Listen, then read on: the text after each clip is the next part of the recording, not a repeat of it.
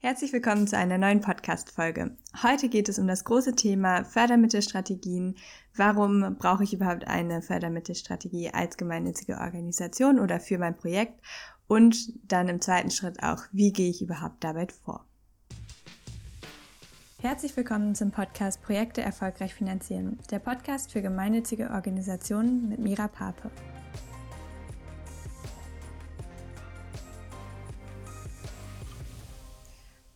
Einsteigen möchte ich mit ein paar Learnings, die ich von einer Fortbildung, die ich im Juli geleitet habe, mitbringe. Und ähm, diese Fortbildung war zum Thema Finanzanträge schreiben. Es war eine super großartige Atmosphäre, ähm, sehr wertschätzend von den Teilnehmenden. Und man hat richtig gemerkt, wie es bei einigen Klick gemacht hat. Und ähm, ich durfte diese Fortbildung mit zwei weiteren Personen leiten. Eine Person, die wirklich aus der ähm, Perspektive von einer gemeinnützigen Organisation gesprochen hat und ähm, eine andere Person, die uns so ein paar Behind-the-Scenes-Eindrücke geben konnte, da sie selber die Bewilligung von Projektanträgen ähm, verantwortet. Und es hat unglaublich viel Spaß gemacht. Ich glaube, wir haben uns sehr, sehr gut ergänzt in diesem Team und haben auch einfach großartiges Feedback bekommen. Und ähm, eigentlich war mein Plan für diese zwei Tage, dass wir durch meine fünf Schritte durchgehen, um dann zu einem, vielleicht noch nicht ganz fertigen, aber zu ähm, schon einem ersten Entwurf von den einzelnen Projektanträgen zu kommen, also dass jeder Teilnehmende ein ähm, äh, Projekt mitbringen darf und wir dann durch die fünf Schritte durchgehen und somit dann am Ende der zwei Tage im Coworking so einen ersten Antragsentwurf schon erstellt haben. Ähm, das äh, habe ich dann über den Haufen ge geworfen nach den ersten, ich glaube, drei Stunden oder so, wo ich dann gemerkt habe, dass das Bedürfnis der Teilnehmenden eigentlich noch woanders ist, ähm, dass viele mit ihren Projekten noch nicht ganz so ähm, weit sind oder noch nicht ganz so klar sind, wo es überhaupt hingehen soll oder dass sie noch keinen spezifischen Fördertopf haben, auf den sie sich bewerben wollen. Und deshalb habe ich mich dann entschieden, dass wir den Fokus auf der Entwicklung von Fördermittelstrategien für die einzelnen Projekte, die die Teilnehmenden mitgenommen haben, legen. Und äh, deshalb soll es in dieser Podcast-Folge genau um das Thema gehen. Was sind überhaupt Fördermittelstrategien? Warum brauchen wir die? Und wie geht man überhaupt vor? Was sind die einzelnen Schritte? Wie komme ich von einem doch Dschungel an Fördermittel oder Fördertöpfen, Förderprogrammen, Fördermöglichkeiten hin äh, zu genau den Möglichkeiten, die ähm, den größten Erfolg für mich und für meine Organisation bedeuten. Wie gestalte ich diesen Prozess?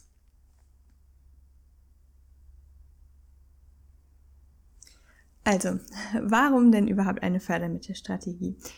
Ich sehe Folgendes relativ häufig in gemeinnützigen Organisationen.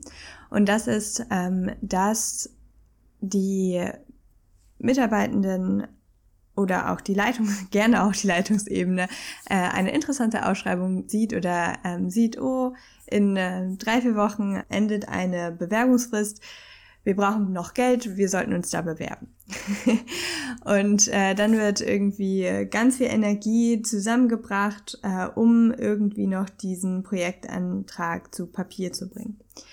Das wird dann meistens auch äh, in irgendeiner Form wird dieser Antrag dann auch weggeschickt und ähm, dann, wie das bei Anträgen erstmal so üblich ist, hört man die nächsten sechs bis acht Wochen nicht und äh, dann gibt's zwei Szenarien. Entweder ist man enttäuscht und frustriert, weil der Antrag ähm, abgelehnt worden ist oder und man einfach unglaublich viel Zeit äh, und Muße in diesen Antrag gesteckt hat oder er wird angenommen und man ist vielleicht eher ein bisschen überrascht, weil man jetzt merkt, oh, wir müssen das Projekt ja auch umsetzen. Und vielleicht hat man sich in der Planung doch gar nicht, also durch die Zeitnot gar nicht so viele Gedanken gemacht, ähm, wer soll das Ganze dann mit welchen Stunden, ähm, mit welchem, mit welchen Ressourcen denn dann im Endeffekt überhaupt umsetzen. Ähm, genau. Und bei dieser in Anführungsstrichen Problematik soll einfach eine Fördermittelstrategie helfen. Das heißt, man definiert am Anfang ganz klar sein Projekt oder vielleicht auch seine finanziellen Bedürfnisse der Organisation. Also wofür wollen wir denn jetzt überhaupt Fördermittel akquirieren und auf dieser Grundlage auch schon einer ungefähren Kennzahl, welche Höhe man ungefähr an Fördermitteln braucht, ähm, geht man dann los und nutzt einen strategischen Prozess, um Fördertöpfe auszuwählen für die eigene Organisation. Das heißt, was ist überhaupt eine Fördermittelstrategie? Eine Fördermittelstrategie ist ein übersichtlicher Fahrplan, der euch dabei hilft zu bestimmen, welche Fördertöpfe ihr in den nächsten 12 bis 18 Monaten verfolgt. Das heißt, es ist ähm, eine Übersicht von vielleicht acht bis maximal zehn ähm, Förderprogrammen, die für euch interessant sind. Die Fördermittelstrategie zeigt, in welcher Reihenfolge ihr die Fördertöpfe beantragen solltet und ähm, gibt euch auch weitere Hinweise darauf, was so die nächsten Schritte sind, wie ihr noch konkurrenzfähiger bei Fördermitteln werden könnt. Diesen Prozess habe ich mir nicht selber ausgedacht, sondern ich bin in einem Zertifizierungsprogramm für Fördermittelberaterinnen, wo wir halt genau diese einzelnen Schritte lernen und äh, einfach eine großartige Community an ähm, Fördermittelmanager in gemeinnützigen Organisationen, aber auch freiberuflich ähm, haben. Äh, und das heißt, ich würde euch heute mal so einen Blick hinter die Kulissen geben, genauso wie ich das mit den Teilnehmenden in meiner Fortbildung gemacht habe, um euch zu zeigen, was eigentlich zu so einer Fördermittelstrategie dazugehört und wie ihr die auch für, euer, für eure Organisation entwickeln könnt. Der allererste Schritt ist eine Art Kick-Off-Meeting, ähm, wo man alle wichtigen Personen, die zu diesem Projekt ähm, dazugehören, zusammenbringt und gemeinsam einmal so die Fragen durchgeht, die man eigentlich immer von äh, Fördermittelgebenden bekommt. Also es sind die Fragen, die einfach grundsätzlich in Ausschreibungen oder dann in den Antragsformularen drin sind. Und mit dieser Grundlage macht man sich dann auf die Suche nach den ähm, Fördermöglichkeiten. Da haben meine Kollegen in den USA einen deutlichen Vorteil, weil es sehr gute Softwareprogramme gibt, ähm, in, mit denen man einen guten Überblick über die Fördertöpfe bekommt. Hier in Deutschland ist es noch ein bisschen schwieriger oder ein bisschen zerstückelter, würde ich sagen. Das heißt, äh, ich habe da jetzt langsam einen guten Prozess für mich gefunden. Ähm, einfach durch die unterschiedlichen Förderdatenbanken durchzugehen. Vielleicht mache ich nochmal ein anderes, eine andere Folge zu den Datenbanken. Genau, also man, ähm, oder ich würde, ich fange einfach so an, dass ähm, ich meine Top 5 Datenbanken durchgehe, ähm, das Ganze in einer riesengroßen Excel-Tabelle sammle ähm, und dann Lücken nochmal nachgucke über Google. Manchmal, ähm, genau, manchmal gibt es Schnittstellen, wo die einzelnen Datenbanken dann doch nicht ganz so gut sind. Und dann kommt man meist auf so eine Liste von über 100 Fördermöglichkeiten, die man dann halt noch konkreter für das Vorhaben auswählen müsste. Und ich muss dazu sagen, dass dieser erste Teil der Fördermittelrecherche einfach unglaublich zeitintensiv ist. Ähm, das ist wahrscheinlich auch der Grund, warum das in vielen gemeinnützigen Organisationen vernachlässigt wird. Es gibt vielleicht nicht die eine Person, die ähm, dafür zuständig ist für dieses Thema. Also vielleicht gibt es keinen ähm, Fördermittelmanager in der gemeinnützigen Organisation. Und ich finde, es ist deshalb auch völlig in Ordnung, wenn man für genau dieses eine Thema, also für die Fördermittelrecherche, für ein, die Entwicklung einer Fördermittelstrategie sich Hilfe von außen holt, von jemandem, der da wirklich die Expertise drin hat und ähm, das, also für den das wirklich das alltägliche ähm, Brot ist, damit man einfach nicht von Null anfängt und seine Zeit da verliert. Genau, aber das ist quasi der erste Schritt. Man sammelt aus unterschiedlichen Datenbanken zusammen ähm, die Fördermöglichkeiten, die eventuell auf das Projekt passen können. Das ist erstmal eine riesengroße Liste. Und dann ähm, der zweite Schritt ist es dann halt, diese Fördermittel so zu priorisieren, dass man im Endeffekt vielleicht noch 20 ähm, Töpfe übrig hat, die dann die höchste Chance auf Erfolg bieten. In einer früheren Podcast-Folge bin ich schon mal auf die 20%-Regel eingegangen. Das bedeutet im Endeffekt einfach, dass man ähm, die Stiftung anschreibt bzw. antelefoniert und ähm, abfragt, wie hoch der Prozentsatz der Bewerbungen ist, zu dem die hinterher bewilligt werden. Das ist einfach wichtig, damit ihr eure Ressourcen wirklich auf Fördermöglichkeiten äh, fokussiert, wo ihr auch eine gewisse Chance hat, diese habt, diese zu gewinnen. Und ähm, dann das zweite ist einfach, dass ihr für euch auch schauen müsst, ähm, welche Fördertöpfe bieten euch das größte Return on Investment, also welche sind möglichst wirtschaftlich zu verfolgen. Also da gibt es unterschiedliche Strategien, aber ihr müsst euch natürlich auch Gedanken machen, ob ihr mehrere Fördertöpfe verfolgen wollt, ähm, die euch einen relativ kleinen, ähm, also eine relativ kleine Fördersumme gibt, oder ob ihr dann sagt, okay, nee, wir versuchen ähm, lieber mehr Aufwand in einen einzigen Antrag zu stellen, wissen dann aber auch, dass wir unsere 100, 200.000 Euro dann damit bekommen. Ähm, und der dritte Schritt, das, was ich auch sehr interessant an Förderstrategien einfach finde, ist, dass ähm, sie einem die Möglichkeit bieten, unterschiedliche Fördertöpfe zu nutzen, um dann weitere Fördermöglichkeiten zu akquirieren. Nehmen wir das Beispiel, es gibt ein Förderprogramm, in dem ihr 100.000 Euro beantragen könnt, ihr müsst aber 20.000 Euro Eigenmittel einbringen, die ihr momentan nicht habt. Dann hilft es vorher, eins, zwei kleinere ähm, Förderanträge bei anderen Organisationen zu stellen, mit denen ihr dann diesen Eigenmittelanteil ähm, bewerkstelligen könnt.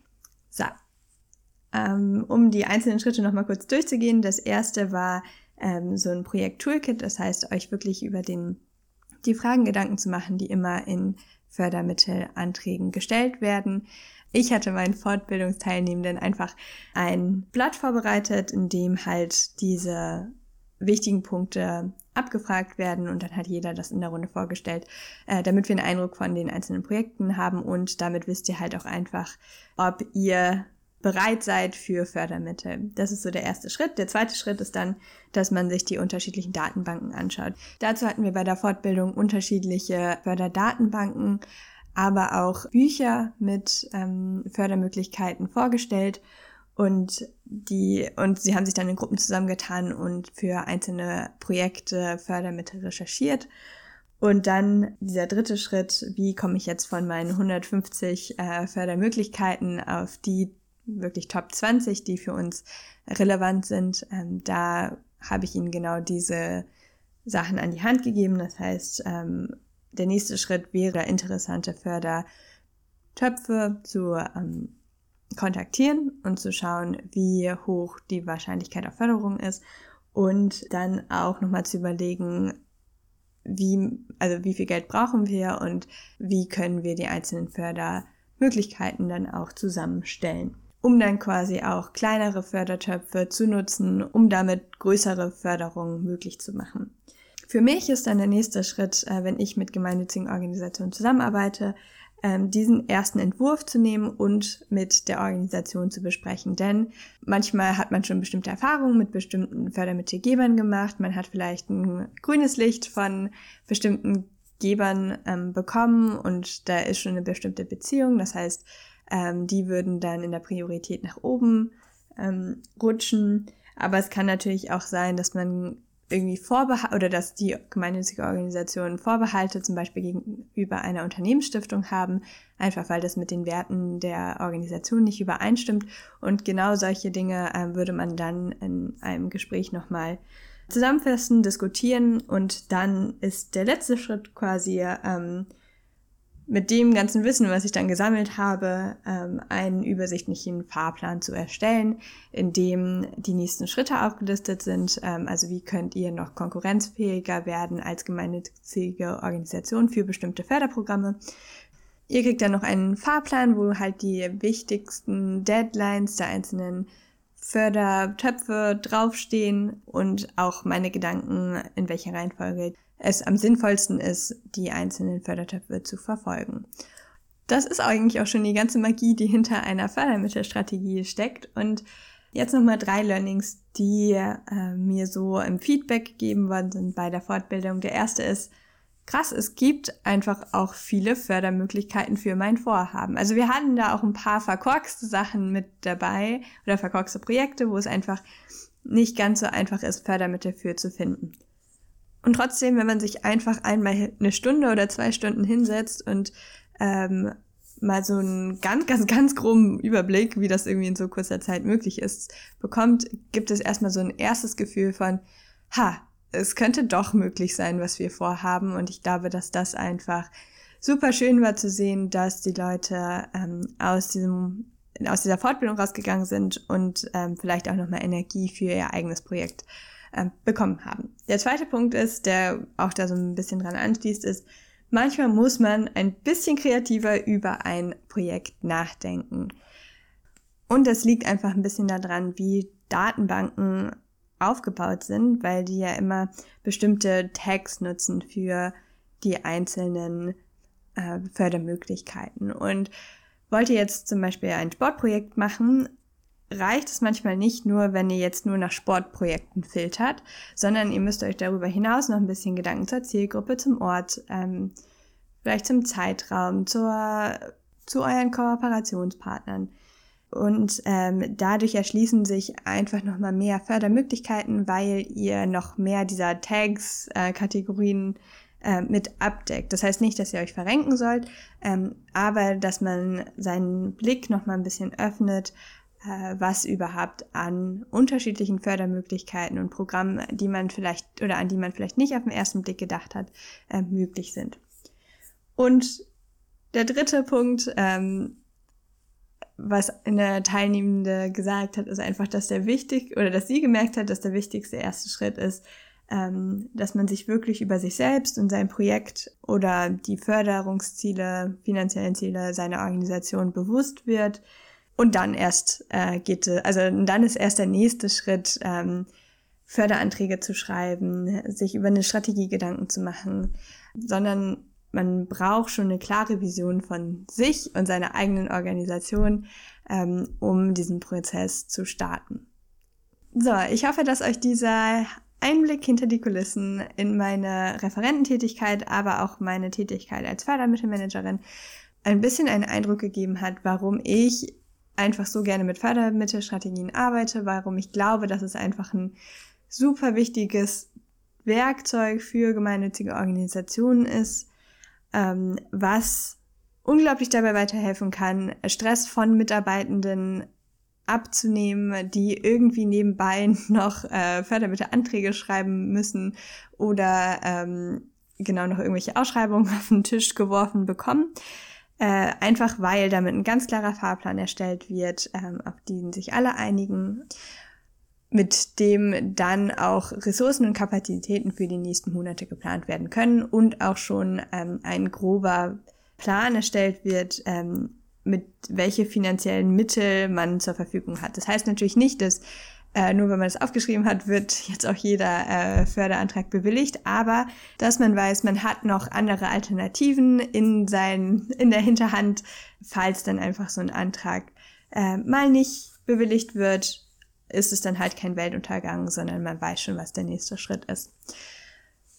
Und ich weiß, dieser Prozess ist einfach sehr zeitintensiv gerade wenn man das zum ersten Mal macht. Und ähm, deshalb finde ich es auch völlig legitim, wenn man sagt, okay, man holt sich für diesen äh, speziellen Baustein einfach auch Hilfe von außen. Man will seine Mitarbeitenden damit nicht weiter ähm, oder noch eine Aufgabe aufbürden und arbeitet einfach mit äh, jemandem zusammen, der das einfach beruflich macht und genau in dem Feld seine Kompetenz hat. Wenn ihr jetzt merkt, ach, vielleicht ist das für unsere Organisation auch sinnvoll, sowas mal zu machen, oder ihr seid ein Dachverband und überlegt, ob ihr so eine Fortbildung auch mal für eure Mitgliedsorganisation anbieten wollt, dann könnt ihr gerne einfach mal auf meiner Website äh, euch ein bisschen durchklicken und rumschauen. Da habe ich diesen Prozess auch nochmal aufgeschrieben und da ist auch ein Kontaktformular, wenn ihr dann mal einfach ein Kennenlerngespräch mit mir machen wollt. Das war's auch schon mit der heutigen Podcast-Folge. Wenn ihr jede Woche aktuelle Infos zu Fördertöpfen direkt in euer Postfach haben möchtet, dann könnt ihr euch in den Show Notes für meinen Newsletter anmelden. Bis zum nächsten Mal.